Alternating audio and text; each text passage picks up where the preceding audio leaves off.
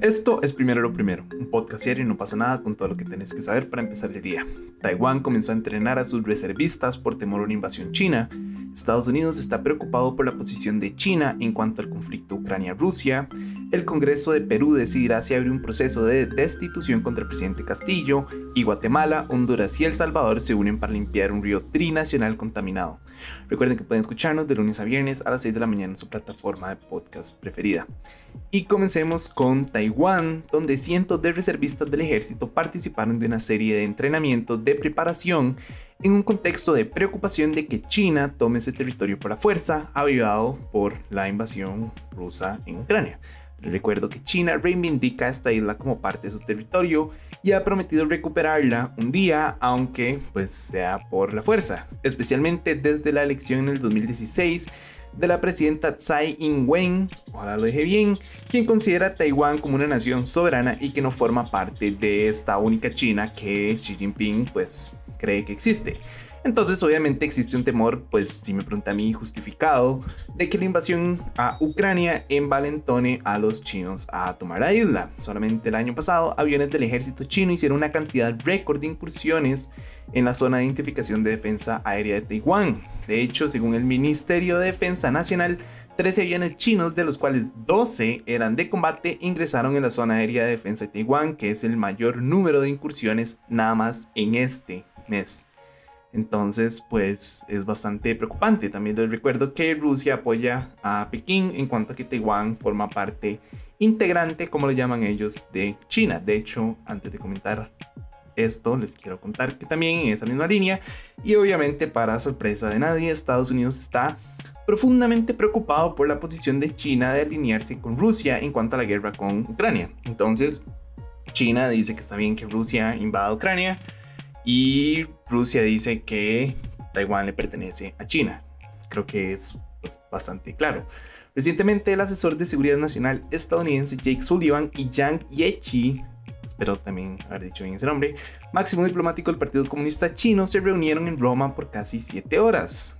El domingo Sullivan hizo una advertencia durante una entrevista con CNN, super parciales ellos, en la que dijo, hemos hecho saber a Pekín que no permaneceremos pasivos y que no dejaremos que ningún país compense las pérdidas de Rusia debido a las sanciones económicas. Él a lo que se está refiriendo es a una serie de reportajes gringos en los que se asegura que Rusia le ha pedido ayuda económica y militar a China para la invasión de Ucrania.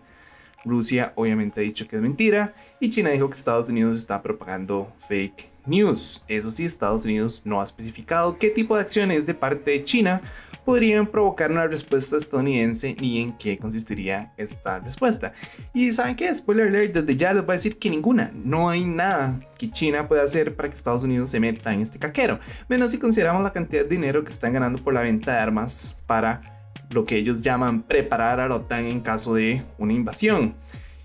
Seamos sinceros, irse a una guerra no es algo que le funcione económicamente a Estados Unidos ni a ningún país. Y es por eso que ningún país se a una guerra por Ucrania. Por eso es que hemos visto que estas, no sé, ni siquiera son comunidades, digamos, grupos como la OTAN o la misma Unión Europea le han dado la espalda a Ucrania. No funciona irse en conflicto por Ucrania. A ningún país le funciona. De hecho, yo creo que hasta el mismo Putin ha dicho más de una vez como, nosotros no queremos una guerra por Ucrania, porque a nadie le funciona. Venimos saliendo de una recesión económica por una pandemia como para meternos a una recesión económica por culpa de una pandemia y una guerra. Entonces, no sé, esta es mi interpretación. Probablemente no vaya a suceder nada. Estados Unidos no se va a meter.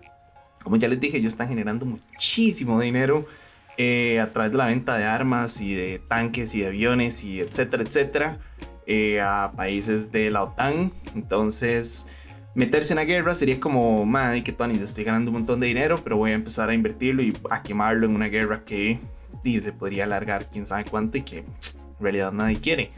Entonces, pues por eso es que hemos visto que la, tanto la OTAN como, la, como las, ¿cómo se llama esto? Perdón, la Unión Europea, pues le han dado la espalda a Ucrania. El mismo Zelensky ya lo dijo como, madre, ¿qué es esto? O sea, ¿qué está pasando? Porque estos manos están dando la espalda pareciera que ya no les interesa o que nunca les ha interesado. Y es que así funciona esto.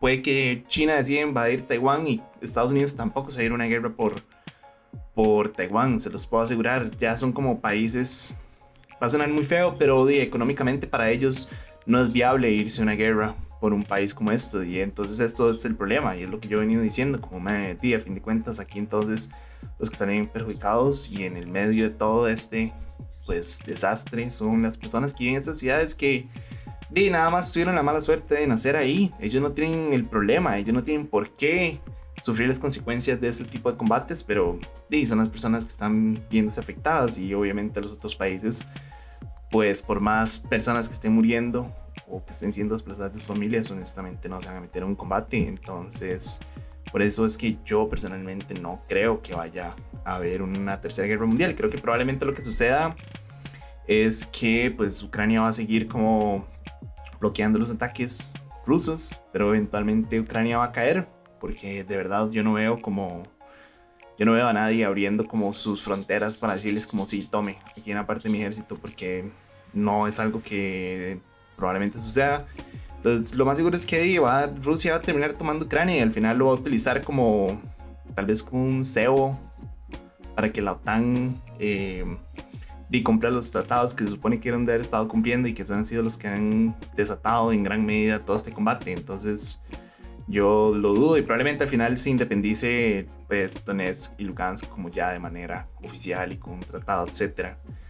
Eh, pero sí, no sé, esa es mi interpretación. Yo no soy un experto en geopolítica, nada más les cuento lo que yo pienso a través de lo que me informo y lo que leo, que es casi que todos los días leer sobre este conflicto. Entonces, pues nada, tómenlo, déjenlo. No sé, ustedes decidirán si tengo razón o no. Y si, pues quieren tomar algo de lo que he dicho, ¿no? ¿Cuál es la interpretación de ustedes? Me encantaría saber qué piensan las demás personas de cómo se va a resolver este conflicto. Este, y qué opinan como de las posiciones que se ha tomado. ¿Ustedes creen que China decide invadir, invadir Taiwán? Yo sí lo veo posible.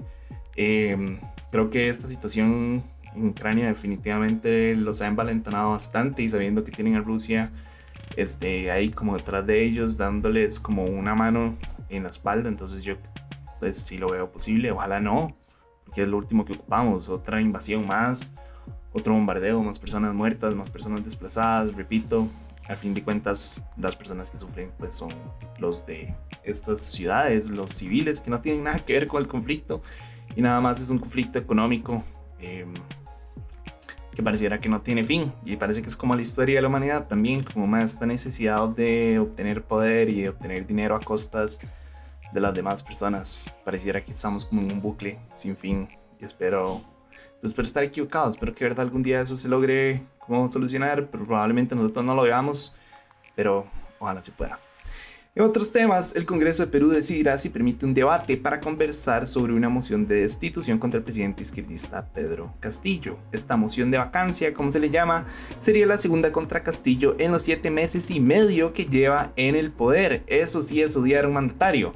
En diciembre el Congreso desestimó la primera. En esta ocasión están alegando la incapacidad moral de Castillo para el cargo. Según la oposición, el presidente está salpicado por la presunta corrupción de su entorno e incurrió en traición a la patria por declararse abierto a un referéndum para decidir una salida al mar para Bolivia, que pues si saben algo de geografía es un país que no tiene costa. El pedido lo están impulsando 49 congresistas, pero necesitan de 52 votos para llevarlo a cabo y según expertos pues no los van a obtener de aquí a que se discuta la moción. Son tres votos, suena como mucho, pero considerando que es una moción de institución, es pues de, es bastante. Ya obtener un voto para destituir un presidente es difícil, ahora imagínense obtener tres. Eh, la posible destitución de Castillo es en realidad una historia que data desde su elección en junio, cuando sus rivales denunciaron fraude a pesar de la bala su victoria de observadores de la OEA y de la Unión Europea.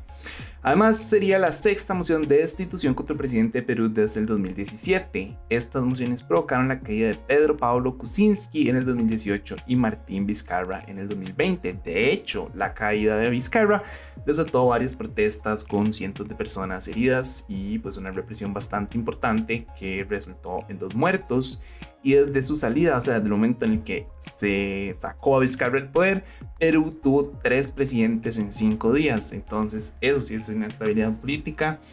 Hay que ver qué sucede. La moción, pues en teoría ya está discutida. Entonces, pues vamos a estar actualizando probablemente las noticias de la mañana que saldrán pues en un par de horas.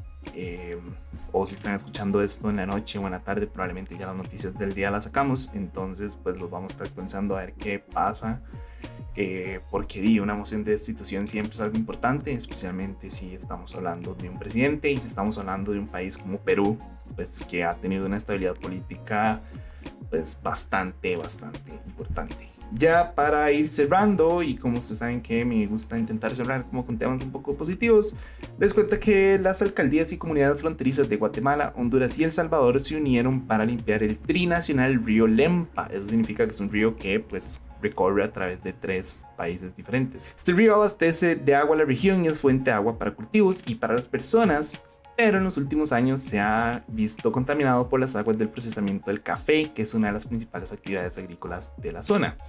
Además de servir para el riego y la pesca, en el caso específico del Salvador, tiene cuatro centrales hidroeléctricas que producen el 38% de la demanda energética del país y abastece de agua a más de un millón de habitantes de los 6 millones que tiene el país. Entonces, pues obviamente es un río bastante importante. Por ahí estaba leyendo como unos comunicados de los de los alcaldes de estas municipalidades, etcétera. Ellos estaban contando como que cada uno está haciendo su propio trabajo. Eh, algunos recogen como plástico, otros lo limpian, etcétera.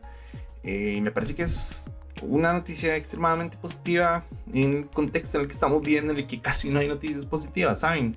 Creo que cualquier acción cuenta, especialmente si es una acción que va a beneficiar a toda una región, a muchísimas personas. Creo que creo que es importante que como sociedad nos unamos para llevar a cabo como este tipo de, de actividades. Creo que limpiar un río no es algo que nos cueste mucho, especialmente, bueno, en este caso, que es un río tan importante que riega tres países distintos. Eh, creo que es un buen augurio en cuanto al medio ambiente. Yo siempre tal vez soy un poco caótico cuando hablo del medio ambiente diciendo que, sí, pues que no tenemos pues que no tenemos salvación, pero este tipo de acciones sí me hacen sentir como un poquitito mejor y como que realmente hay gente que sí está interesada de manera honesta en, en sacarnos adelante. Entonces, sí, pues me parece una iniciativa super tuanis. Ojalá se lleguen a cabo más iniciativas así, ojalá se lleguen a cabo más iniciativas así alrededor del mundo. Creo que los necesitamos, necesitamos un poco de unión, especialmente cuando es un tema tan importante como